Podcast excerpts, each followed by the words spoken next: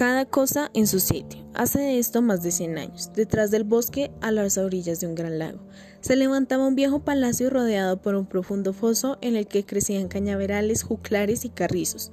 Junto al puente, en la puerta principal, hablaba un viejo sauce, cuyas ramas se inclinaban sobre las cañas. Desde el valle llegaban sones de cuernos y trotes de caballos, por eso la salaga se daba prisa en sacar los gansos del puente antes de que llegase la partida de cazadores. Venía esta a todo galope, y la muchacha hubo de subirse a un brinco a una de las altas piedras que sobresalían junto al puente para no ser atropellada. Era casi una niña delgada y flacucha, pero en su rostro brillaban dos ojos maravillosamente límpidos. Mas el noble caballero no reparó en ellos, a pleno galope, blandiendo el látigo por puro capricho, dio con el pecho de la pastora con tanta fuerza que la derribó. Cada cosa en su sitio, exclamó. El tuyo, Celeste el colero, y soltó una carcajada, pues el chiste le pareció gracioso, y todos los demás hicieron coro.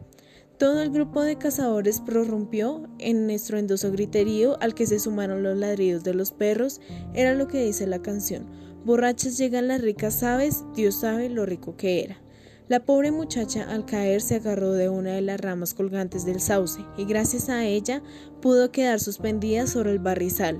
En cuanto los señores de y la jauría hubieron desaparecido por la puerta, ella trató de salir del atolladero pero la rama se quebró y la muchachita cayó en medio del cañaveral, sintiéndose en el mismo momento que la sujetaba una mano robusta. Era un buhonero, que habiendo presenciado toda la escena desde alguna distancia, corrió en su auxilio. Cada cosa en su sitio, dijo, recomendando al noble en tono de burla y poniendo a la muchacha en un lugar seco. Luego intentó volver a adherir la rama quebrada al árbol, pero eso de cada cosa en su sitio no siempre tiene la aplicación y así la clavó en la tierra reblandecida. Crece si puedes, crece, hasta conviértete en una buena flauta para la gente del castillo. Con ello quería augurar al noble y los suyos un bien merecido castigo.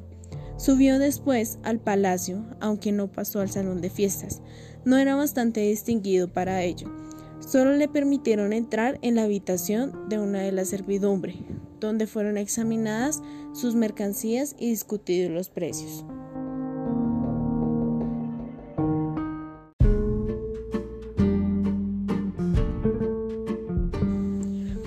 Pero del salón donde se celebraba el banquete llegaba el griterío y el alboroto de lo que querían ser canciones.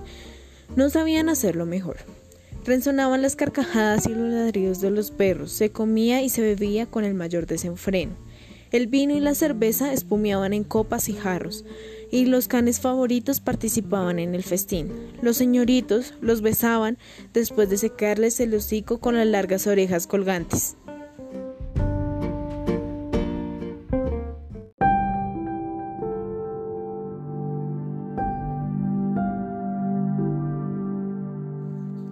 El bubonero fue al fin introducido en el salón, con sus mercancías, solo quería divertirse con él. El vino se les había subido a la cabeza expulsando de ella a la razón. Le sirvieron cerveza en un calcetín para que bebiese con ellos, pero deprisa, una ocurrencia por demás graciosa como se ve. Rebaños enteros de ganado, cortijos con sus campesinos fueron jugados y perdidos con una sola carta. Cada cosa en su sitio, dijo el bubonero, cuando hubo podido escapar sano y salvo de aquella Sodoma y Gomorra. Como él la llamó, mi sitio es el camino, bajo el cielo y no allá arriba. Y desde el vallado se despidió de la, de la zagala con un gesto de la mano. Pasaron días y semanas y aquella rama quebrada de sauce que el buhonero puntara junto al foso seguía verde y lozana. Incluso salían de ella nuevos vástagos. La doncella vio que había echado raíces, lo cual le produjo un gran contento, pues le parecía que era su propio árbol.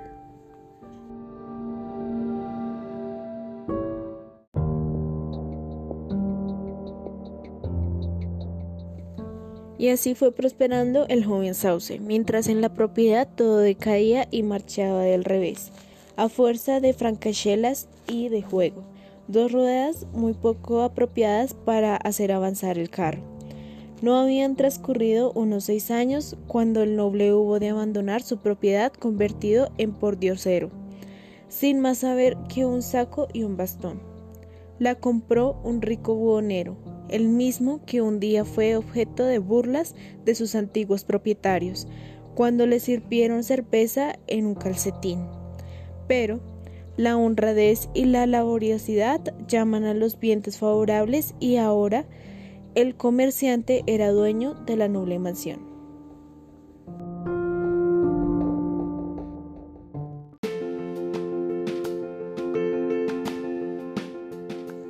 Desde aquel momento quedaron desterrados de ella los naipes. Mala cosa, decía el nuevo dueño.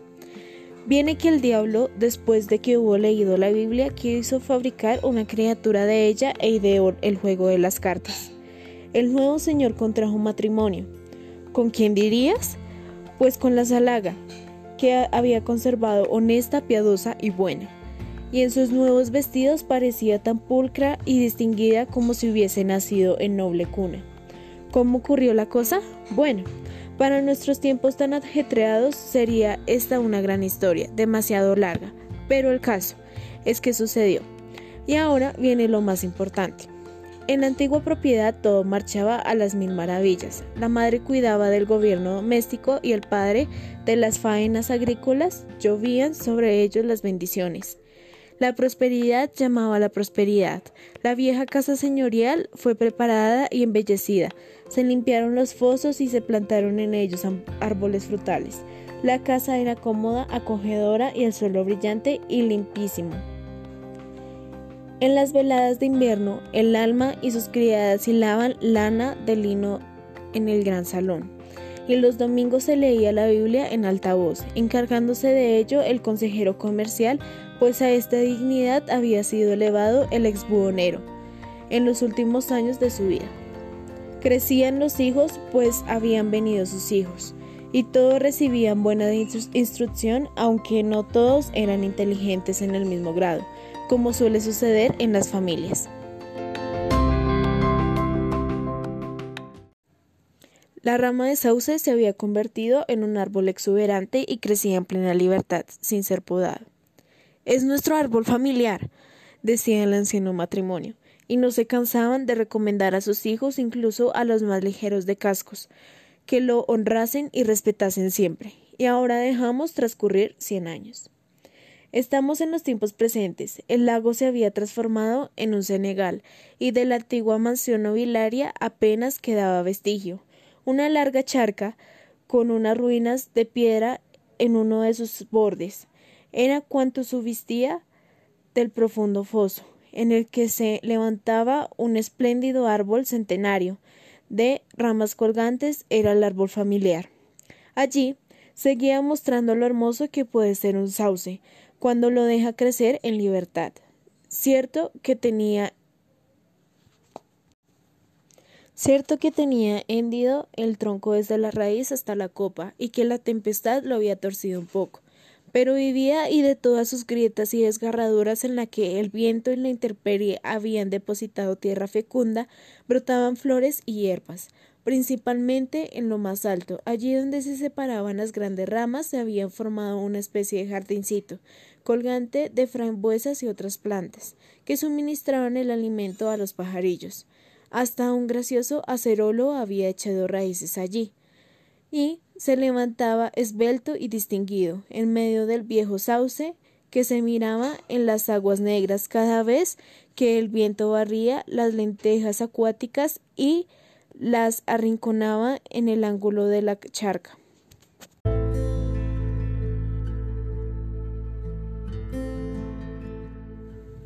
En la cima de la colina lindante con el bosque, desde la cual se denominaba un soberbio panorama, se alcanzaba el nuevo palacio inmenso y suntuoso, con cristales tan transparentes que habríase dicho que no lo sabía. La gran escalinata frente a la puerta principal parecía una galería de follaje, un tejido de rosas y plantas de ampliadas hojas. El césped era tan limpio y verde como si cada mañana y cada tarde alguien entretuviera en quitar hasta la más ínfima brisna de hierba seca. En el interior del palacio valiosos cuadros colgaban de las paredes y habían sillas y divinidades tapizados de terciopelo y seda, que parecían capaces de moverse con sus propios pies, mesas con tablero de blanco mármol y libros encuadernados en tafilete con cantos de oro. Era gente muy rica, la que allí residía, gente noble, eran varones.